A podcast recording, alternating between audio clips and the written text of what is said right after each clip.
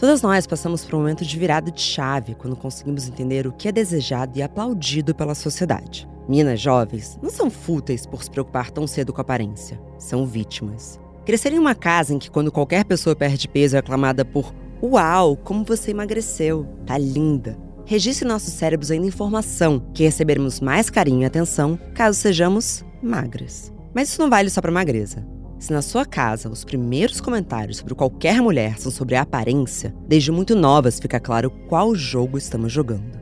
Esse capítulo é meu apelo para você ser a voz de carinho e acolhimento para qualquer menina jovem que esteja passando por esse período difícil de se entender mulher no mundo e um convite para você repensar quais foram as situações que te traumatizaram e conectar as idades que tinha na época. Eu espero que você elimine qualquer auto-julgamento que te faz companhia em uma cabine de loja de biquíni e que, ao ser atingida por essas memórias intrusivas, você substitua a vergonha por autocompaixão. Afinal, todas nós ainda carregamos essa menininha que, no meu caso, fingiu estar menstruada para ficar de short e camiseta a metros de distância da água em festas na piscina porque se sentiu um monstro de tão feia. Ela merece nosso abraço. Bom dia, Óbvias. Eu sou Marcela Ceribelli, CEO, diretora criativa da Óbvias. E com esse trecho do capítulo 3 do meu livro Aurora, O Despertar da Mulher Exausta, abro a conversa com a modelo mid-size e apresentadora do podcast O Que Disse Padrão, Andressa Almeida. Vamos investigar a história das dietas usando como pano de fundo nossas histórias pessoais. Mas não somos profissionais de saúde. Tudo o que será dito aqui será a partir de perspectivas pessoais. Procure sempre um médico ou nutricionista.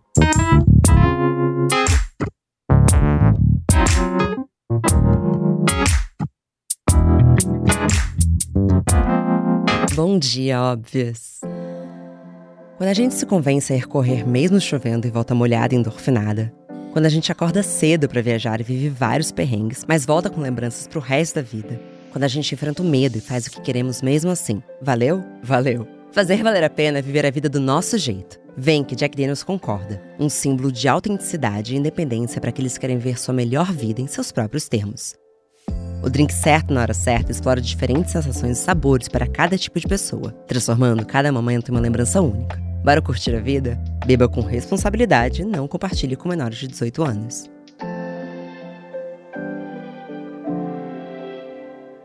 Bom dia, Andressa. Muito bom dia. Como você está hoje? Não, quase chorei só com essa introdução aí, porque já veio vários gatilhos aqui, várias lembranças, memórias, que eu tenho certeza que para muitas meninas vai, vai despertar também aí essa. Que eu já posso Pode, pode, pode, pode, pode. Porque quando o monólogo toca, né, e, e, deve ser diferente ouvir ao vivo. Super, super. Eu acho que a gente já engata melhor. Porque uhum. você pode imaginar a coragem que me exigiu também escrever essas coisas nesse livro, né? Oh, se abrir assim é, é muita coragem. Tem gente que acha que não, que é, que é só falar. Do, é que falar dos seus processos é tu ter muita coragem de ir muito a fundo e, tipo, o que mais ele te angustia tu trazer para fora, expor isso, se mostrar vulnerável, é muita coragem.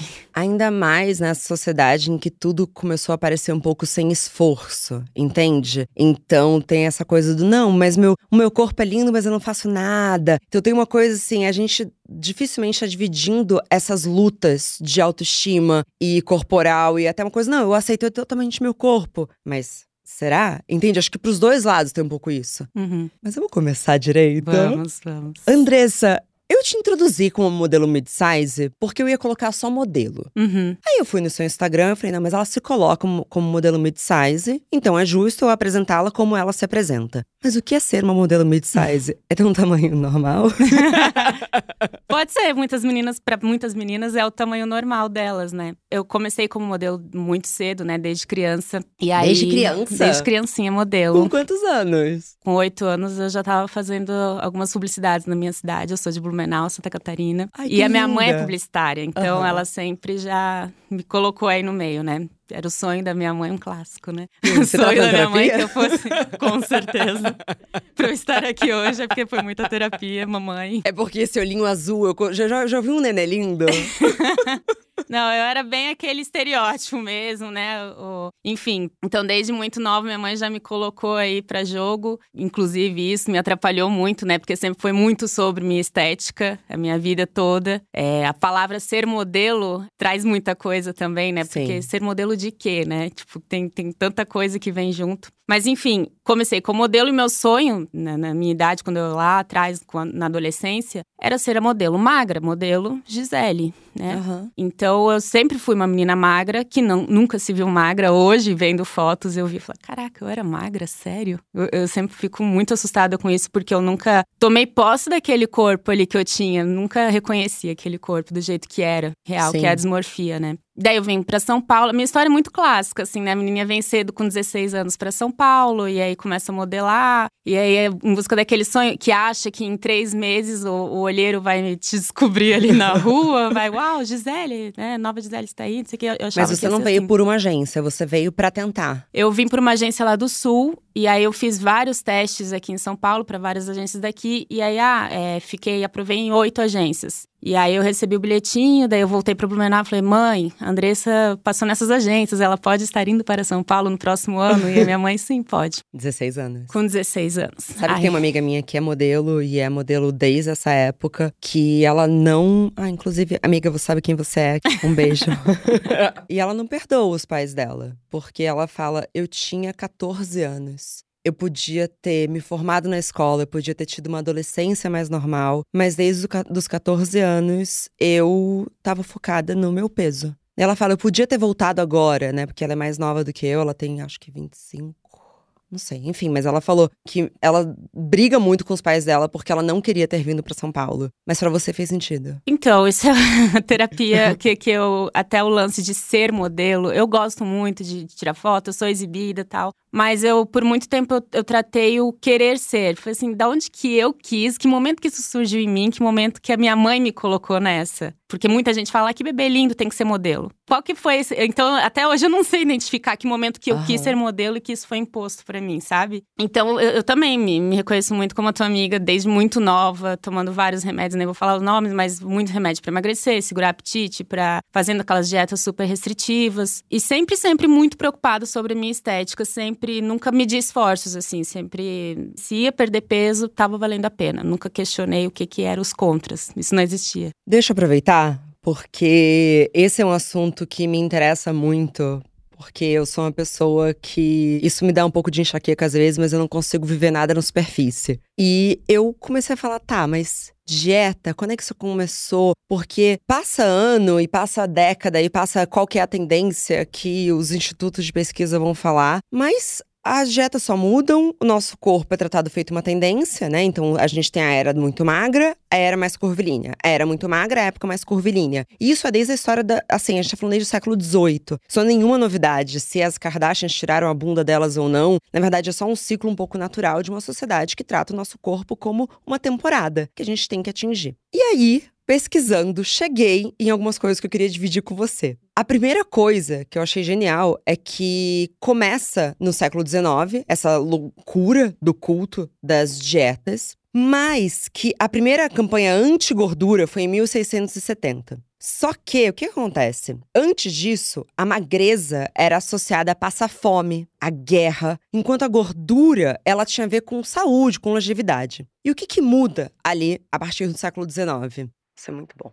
Aquela se empolga com a própria informação, mas é que é muito bom. Porque depois que a gente passa a ter uma diferenciação maior entre as classes sociais, a magreza era uma forma da classe social do old money, que é o dinheiro antigo, provar que eles sempre tiveram abundância. Então, se você é capaz de ter abundância de comida na sua casa e ainda assim se manter magro, é porque isso sempre foi normal para você. Se você cai na tentação de comer muito, você é o new money, você é o novo dinheiro. E foi a partir disso, em que no momento que a gente diferenciou as classes sociais, que magreza também foi associado a ser uma mulher e nesse momento também homem mais chique e mais rico. Quando que na sua vida você tem essa memória de ter passado a associar magreza ou uma silhueta mais esbelta, desculpa, eu tenho mais de 30, com um status melhor na sociedade também. Porque quando eu li isso fez muito sentido para mim. Dificilmente uma mulher gorda num lugar mainstream é considerada, nossa, olha como ela é elegante. Uhum. É, eu não tenho muito essa divisão. Para mim sempre foi muito valorizado a magreza. Acho que o, o meio que eu rodeava também era muito valorizado. É, minha mãe acabou que também reforçou muito isso em mim. E quando fala minha mãe, não é assim, como eu já tratei muito, por um momento eu tive muita raiva também dela, né? Mas ela é vítima também. Absolutamente. É, somos todos vítimas, sabe? Dessa expressão estética. Então, eu, eu tenho certeza que quando ela falava, tem que emagrecer, tá, tá cheinha, tá gordinha, por mais que eu não estivesse, ela também acho que tava ali na, na desmorfia dela. Ela também tava pensando ser o melhor para mim, porque a Andressa vai se sentir melhor quando estiver mais magra. Sim. E realmente, na minha cabeça, eu me sentia melhor quando eu estivesse mais magra, quando eu estava mais magra. Então, é para mim assim desde sempre. Eu,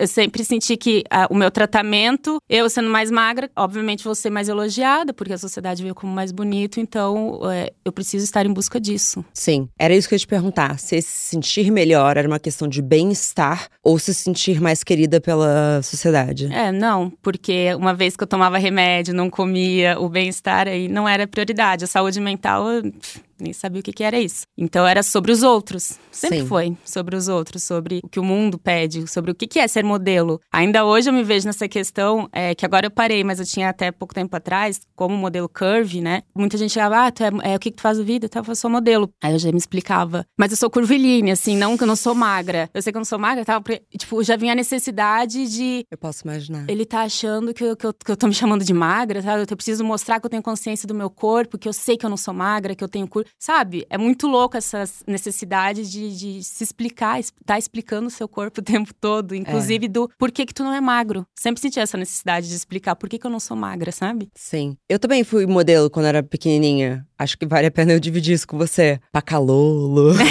que demais! e zero pela minha mãe. A minha mãe era, inclusive, antes tudo aquilo. Minha mãe sempre foi muito preocupada com isso, porque na cidade das, da minha mãe e das minhas tias, elas eram chamadas de as seribelindas. e elas saíam, amo. tipo, nas colunas sociais. Elas não eram. É porque minha, minha avó era professora de uma escola particular, e por isso que a minha mãe e, minha- e minhas tias trabalhar, estudavam numa escola particular, porque elas não tinham condição financeira. Então elas circulavam nesse meio, então, automóvel clube, umas coisas assim. Só que a minha mãe, a caçula, ela saiu. E aí, ela foi a única que se recusou a ser a rainha do rodeio. Desculpa, mãe.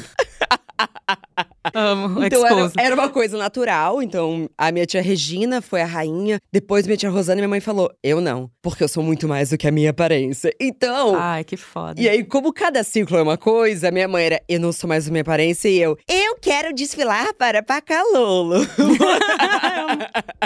E aconteceu esse momento. Tu E aconteceu, eu desfilei pra Pacalolo. E durante um tempo, eu contava essa história assim. Não, porque antes de eu engordar, eu era modelo infantil. E aí, depois eu fiquei, não, não, não, chega, entendeu? Então eu me vi um pouco nessa sua fala que a gente fica se justificando. E o que você disse sobre não ser saudável, na minha, no meu pequeno prazer, que é esse podcast, estudando, tem umas campanhas, amiga, que você não existe, você não acredita, assim. É assim, quer uma silhueta, aquela bem estética ali do século XX, assim. Você quer uma silhueta esbelta? Fume cigarros.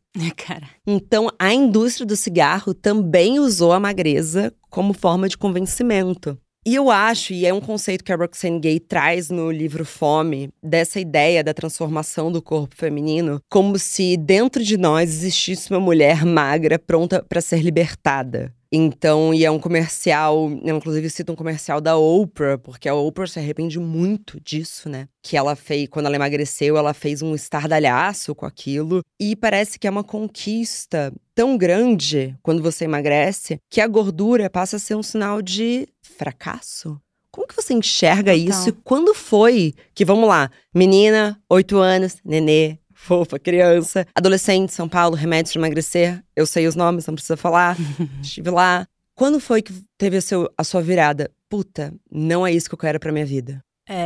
É, até achei interessante esse quando tu falou do, do comercial da Oprah de libertar a magra, talvez pode ser a gente pode ressignificar no sentido dessa ideia da menina magra que tá dentro de ti que um dia chega lá, de repente pode levar pra esse sentido de libertar essa menina, né? Deixa essa menina, talvez ela, né, não sei se ela, ela deixa ela tá presa aí no teu pensamento, talvez ela nem Sabe o que a Roxanne fala ela... na sequência desse, ah. desse parágrafo? É muito bom. Ela fala: Eu penso que se existia uma mulher magra dentro de mim, eu comi ela e ela tava deliciosa. Maravilhosa.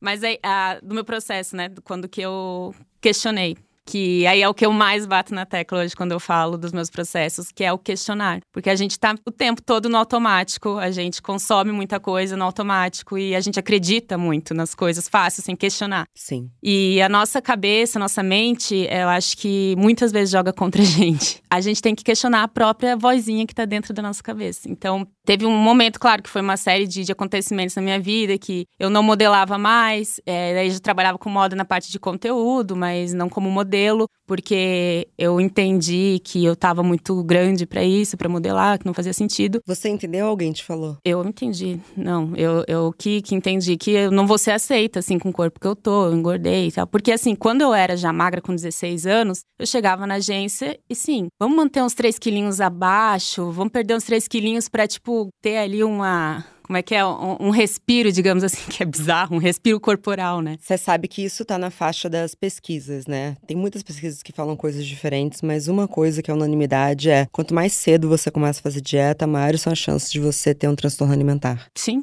Totalmente, faz total sentido. E aí foi em, em, várias coisas que aí eu tava, eu não tava mais modelando, tava só como conteúdo de moda. E aí aconteceu um convite que foi para uma campanha que eu, eu trabalhava no Studio Look até, foi pelo Studio Look, como ali é, parte do time, era para fazer uma campanha. E aí, nessa campanha, eu voltei, isso aqui eu já tava mais curvilínea, digamos assim, né? Porque eu sempre fui magra, mas sempre mais com curvas. Por isso que eu até sofria para ser aquele estereótipo da, da menina reta, né? Que sempre tive mais coxa, bunda, peito. Então, quando eu fiz essa campanha, eu falei, caramba, que, que legal, eu gosto de fazer isso aqui e tal, sou exibida. E aí, ali, eu comecei... Aí, o, pessoal do set super incentivou, volta, faz, porque agora tem um mercado, tem uns cinco anos. E aí eu, nossa, será, né? E nisso eu comecei a consumir na internet, procurar meninas parecidas comigo. Eu comecei a achar uns perfis que muito bons, assim, que eu gosto muito daquela Celeste Barber, sabe? Sei. Que ano foi esse? É, cinco anos atrás, gente, 2019, 18.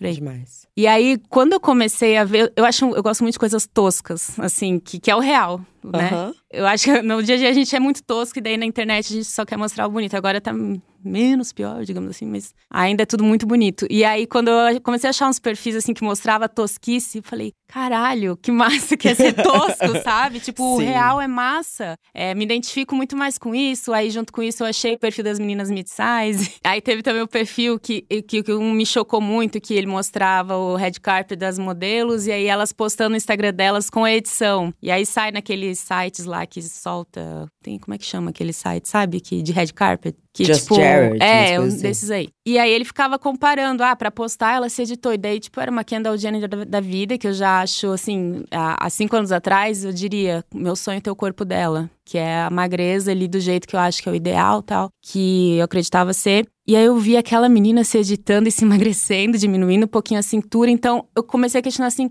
sempre dá para ser um pouquinho diferente, né? Sempre dá para ser um pouquinho melhor, parece, sabe? E nunca chega lá ninguém. A que eu considero padrão não se considera padrão. E aí foi, foi, foi, daí até o, o, do que disse padrão. O que, que é o padrão? Ele existe realmente? Eu entendo pra, o padrão de privilégio, sou eu, beleza? Eu sou essa menina de padrão privilegiada. Mas o padrão estético é uma grande mentira, né? É uma grande mentira e é exatamente isso. E eu acho que quando a gente fala sobre aceitação corporal, eu mesma olho para uma Kendall Jenner e eu, por mais que às vezes eu falo, não, mas eu não sou 100% aceitação corporal, porque eu ainda vejo defeitos, mas eu acho que quando eu penso, não, mas eu de fato olho para Kendall e eu falo, isso é fora da minha realidade, é fora da minha estrutura. E ter saído dessa cilada do basta ter força de vontade e entender que nosso corpo é único, ele tem um formato. Eles são muito únicos e o que a indústria nos vendeu é que basta querer. Tem um podcast excelente do The Maintenance Phase, que eu adoro eles e a percepção deles sobre o que é bem-estar, wellness e dieta,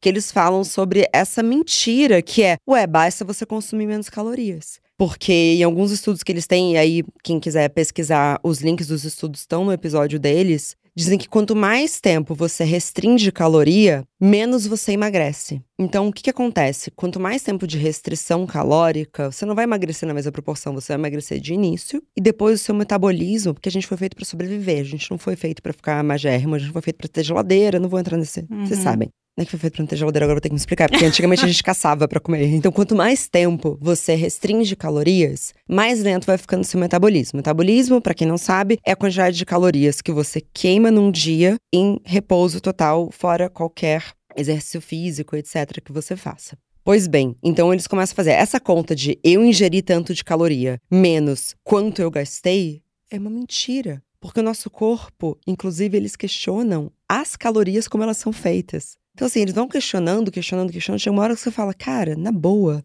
tá tudo tão confuso. Então, nem se eu passasse um ano em restrição calórica, eu ficaria com um corpo igual ao da Kendall, porque o meu corpo começaria a se defender de mim mesmo, porque chega uma hora, e de novo, pesquisas no link do episódio, tá, gente? Estou aqui, de fato, replicando pesquisas científicas. O meu corpo vai se defender da dieta, porque a dieta chega um dado momento que ela é uma agressão. Uhum. Você lembra algum momento de alguma dieta que você estava fazendo que seu corpo te falou: eu não quero mais, eu não vou dar conta? Quanto tempo você conseguiu ficar numa dieta restritiva nesse tipo? É, tinha uma bem específica que marcou minha vida que eu fiz várias vezes, não vou dar ideia, mas é que é horrível dizer, mas eu dividia com minhas amigas, dava muita ideia, porque elas viam funcionar, né, digamos assim, só que funcionava por 20 dias, né? Sim. Isso me toca muito, porque eu até me emociono, porque é uma agressão, a tal da agressão que eu fazia, sabe? Contra é. mim. E aí depois saía dessa dieta e, claro, tava seca, né? Só que aí todo o transtorno que vem depois, o efeito rebote, o tanto de cobrança que é para manter aquilo ali, que óbvio que eu não mantinha. Eh, mas eu queria só fazer um adendo, que é uma coisa que tu falou que eu achei legal que eu tava falando ontem com o Theo, meu marido. Que é essa coisa da força de vontade, né? É como a gente parou, assim, a de respeitar o ser difícil do outro, né? Parece que não, ninguém tem direito de achar difícil. É verdade. A gente não, não considera que para mim algo pode ser fácil e para ti não. A gente acha que se para mim é fácil, assim, pô, então pra ti só tá faltando força de vontade. Não, cara, é tanta coisa que engloba, né, a tua vida, tipo, que eu não faço ideia, né? Exato. Do que seja isso. E outra coisa que eu vi também num vídeo desse, esses dias que eu achei bem interessante, que era um personal trainer que tava falando. Ele falou assim: deixa eu contar um segredo que as pessoas que tu considera que tem muito foco, força e fé, que tem a força, a tal da força de vontade que tu admira aí na rede social, ela não tem tudo isso. Ela gosta de fazer. Então, assim, para ela tá sendo um prazer, para ela tá fazendo sentido, talvez academia, corpo nunca foi uma questão como para ti, pode ser que seja porque ela gosta de deixar o corpo dela mais musculoso e tal, mas para ela sempre foi questão de prazer. Sim. E para ti, o ir, para mim, pelo menos, fazer exercício começou muito sobre emagrecer. E emagrecer vem todo esse resto que a gente vem falando. Vem a dieta restritiva, vem eu ser aceita, vem eu ser modelo de sucesso. Né? Então, para mim, ir na academia envolve muita coisa, inclusive mental, principalmente mental que às vezes para essa outra pessoa que a gente considera ter muita força, não tirando mérito, assim, querendo dizer, ah, ela não tem a força de vontade dela, que às vezes ela tem preguiça e ela vai mesmo assim. Mas a gente desconsidera parte do, do, do, do, mental. E eu, esses dias eu tava conversando com uma amiga que adora ir pra academia. Eu falei assim, mas como é que começou esse teu processo de academia? Porque para mim eu tive que, nossa, é muita terapia, entender muito do porquê que eu tava malhando, como que eu queria que meu corpo ficasse, por que eu queria que meu corpo ficasse de tal jeito. Ela, ah, não, eu comecei aí porque eu tava com, com sobra de tempo, fui procurar o que fazer, fui pra academia e aí peguei gosto e eu gosto. Então não houve uma questão. E aí, tipo, Aí essa pessoa vai virar para outra, não é o caso dela, mas falar assim: ah, tu não tem força de vontade. Ah, mas tu não teve todas as questões, entendeu? Eu amei isso. Eu achei sensacional. Eu sou uma pessoa que nunca tive dificuldade de estar nesses ambientes e por isso que, enfim, criei chapadinhas de endorfina, uhum. porque eu queria que todo mundo sentisse isso. Mas eu tava vendo um vídeo no YouTube da Mina Lei, que eu não sei se você conhece, quem me indicou foi a Joana, que trabalha comigo. E ela fala sobre a evolução do que é a feminilidade. Nessa linha do tempo que ela faz, ela chega no, do, no heroin chic, é como se fosse heroína chic no sentido de droga, não de heróico. E ela fala, ah, então tem a estética Kate Moss, cigarro, não sei o que, e ela fala eating disorder. Que é a era do eating disorder, então a era do transtorno alimentar. E aí ela passa como se fosse um slide, então ela tá apresentando um mood board, e ela passa como se fosse um slide e entra uma tela que é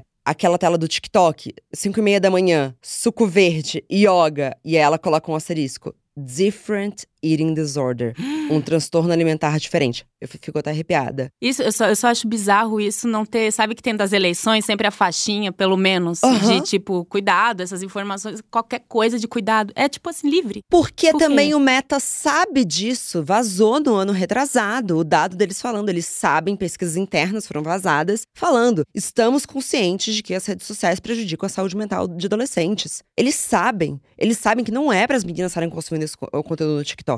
E eu acho que falta questionar o porquê. E quem são essas meninas ou mulheres que estão postando. Porque. E ela questionava: tá bom, mas por que, que você tem que acordar às 5 e meia da manhã pra fazer exercício? E se essa pessoa tá acordando às 5 e meia da manhã pra fazer exercício e ela tá gravando tudo aquilo, talvez a, vida dela não seja corrida, né, Andressa? E talvez, e como uma pessoa que muitas vezes acorda às 5 e meia da manhã pra fazer exercício físico, porque foi indicação do meu psiquiatra, porque preciso fazer por uma questão de saúde mental, eu te digo, eu depois eu passo o, dia, o resto do dia cansada, assim, muitas vezes quando eu acordo muito cedo pra fazer exercício. Depois eu pensei, mas calma, deixa eu ver esse um dia na minha vida, that girl no TikTok. E aí eu vi que tem um buraco ali, mais ou menos de duas da tarde a quatro da tarde, que essa mina talvez esteja tirando um cochilo. Muito Sim, bem pensado.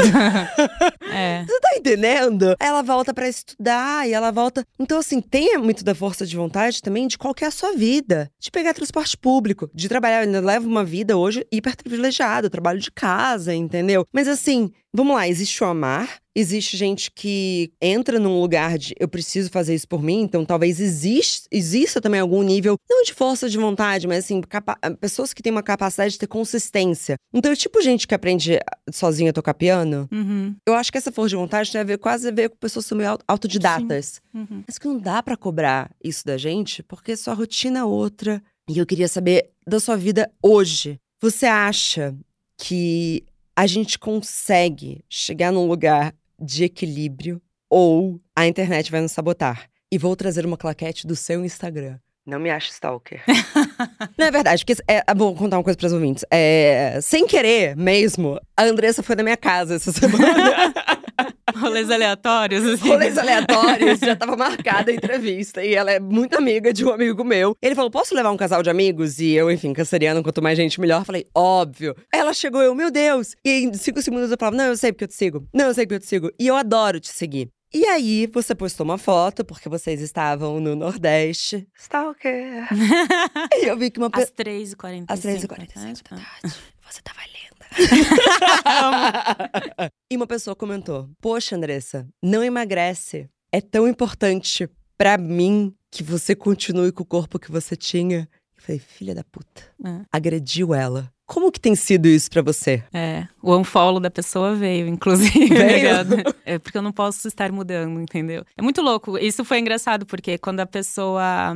É, sobre mudar o corpo, eu hoje em dia não me sinto nada cobrada em dar satisfação, porque é isso. Caraca, chega! Pra mim, eu ser corpo livre é o não dar satisfação do meu corpo. E. Ótima essa frase. É, e deixar ele ser também, né? Porque eu nunca deixei, eu já falei no meu, no meu último episódio, eu nunca deixei meu corpo ser livre também. Eu que aprisionei ele demais. Mas enfim, aí quando eu, eu vi o comentário, foi legal, porque já tinha três meninas ali, tipo, as militantes, amo, né? Já eu- falando assim, que foi exatamente essa frase que tu falou, que ela falou assim: ué, tu tá querendo que ela não mude o corpo dela pra te aceitar o teu corpo? Então, eu fico com o coração muito dividido, porque eu sei que muitas meninas que estão ali é pra procurar acolhimento, assim como eu sigo outras muitas mulheres pra eh, se reconhecer, procurar acolhimento. E eu acho até a- questão do corpo, a gente procurar corpos parecidos com o nosso pra se reconhecer também é muito importante, né? Que é isso, eu sempre me espelhei lá na, na Gisele Bündchen, só que meu tipo físico não chega num- nem perto do tipo físico dela, enfim. Só que é muito diferente a gente se inspirar pra se comparar. E eu acho que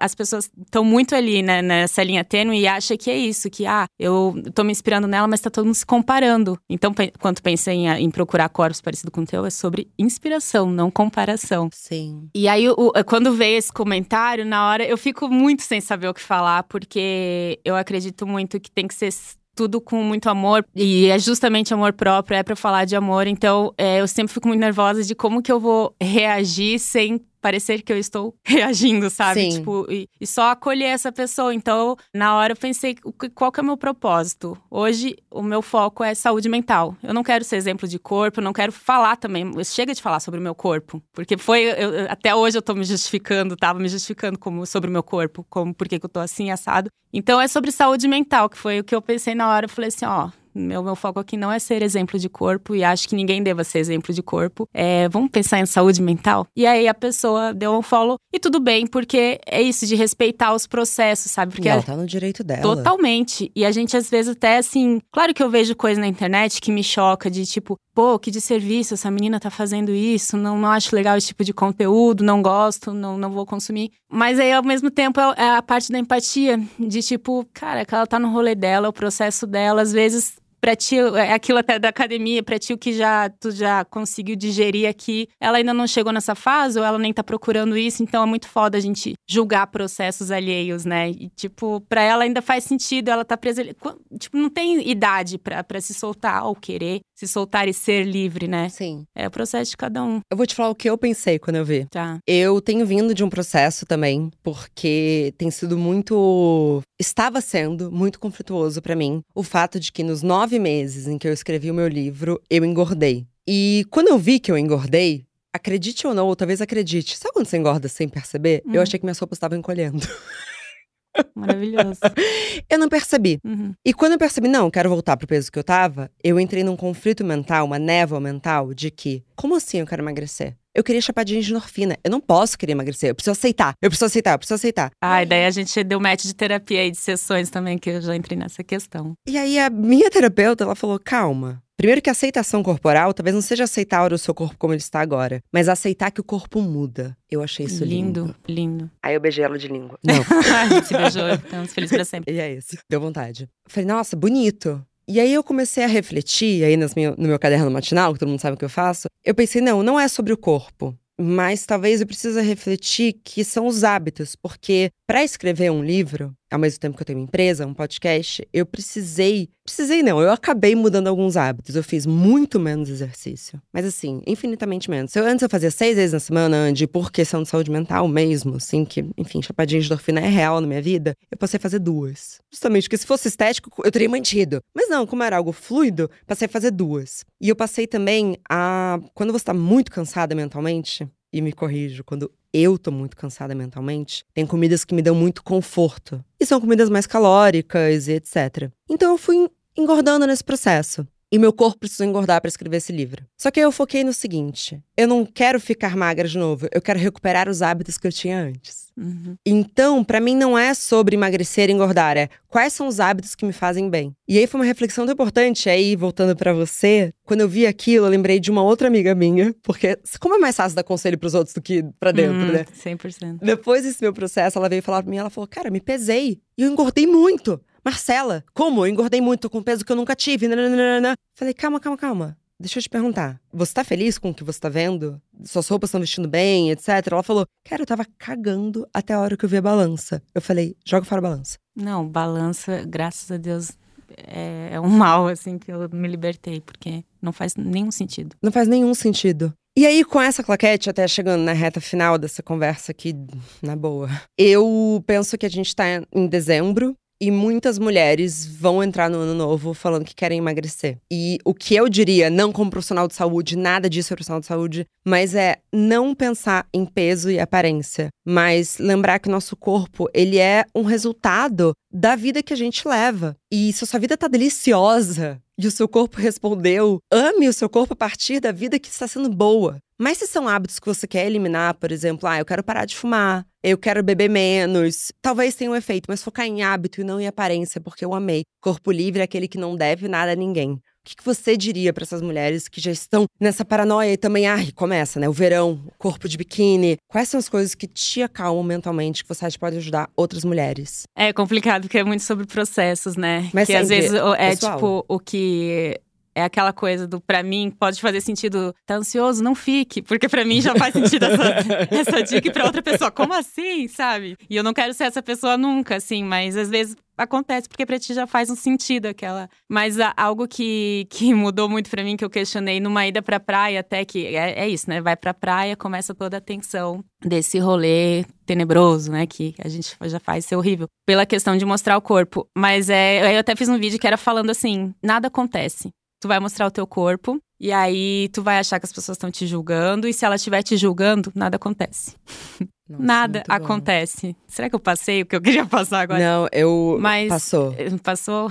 Porque tem aquela de talvez a pessoa não está te julgando, a gente já começa a se julgar muito antes, né? E se tiver te julgando, nada acontece. Se ela não tá te julgando, então também não tá acontecendo nada. Tá tudo aqui dentro, tudo dentro da cabeça. É a tal da vozinha. Questiona a tal da vozinha, que é meu, acho que meu, vai ser sempre meu conselho preferido. Questiona essa vozinha da tua cabeça do será que é tudo isso? Será que tem problema? O tal do estar tudo bem, que até virou meme, é, para mim faz total sentido. Que, tipo, será que o que, que tá acontecendo dentro da tua cabeça e fora o que, que realmente é, tá condizendo com o que está acontecendo dentro da tua cabeça? Sim. Porque a mente aqui, ela trabalha de um jeito frenético e ela é muito boa nisso, em, em autossabotagem, né? Então questiona, sempre questiona, assim, é isso mesmo? O que, que vai acontecer se as pessoas verem tua gordura, tua celulite, teu corpo? O que, que acontece? Nada nada acontece. Maravilhosa. Andy, obrigada. Ai, quero mais. Você é incrível. Quero parte 3, 4, 5, 6, 7, Sim, a gente vai fazer. A gente vai fazer, tô apegada. Super apegada. Eu fico apegada. a equipe sabe. Obrigada mesmo. Obrigada pelo convite, amei demais. Também.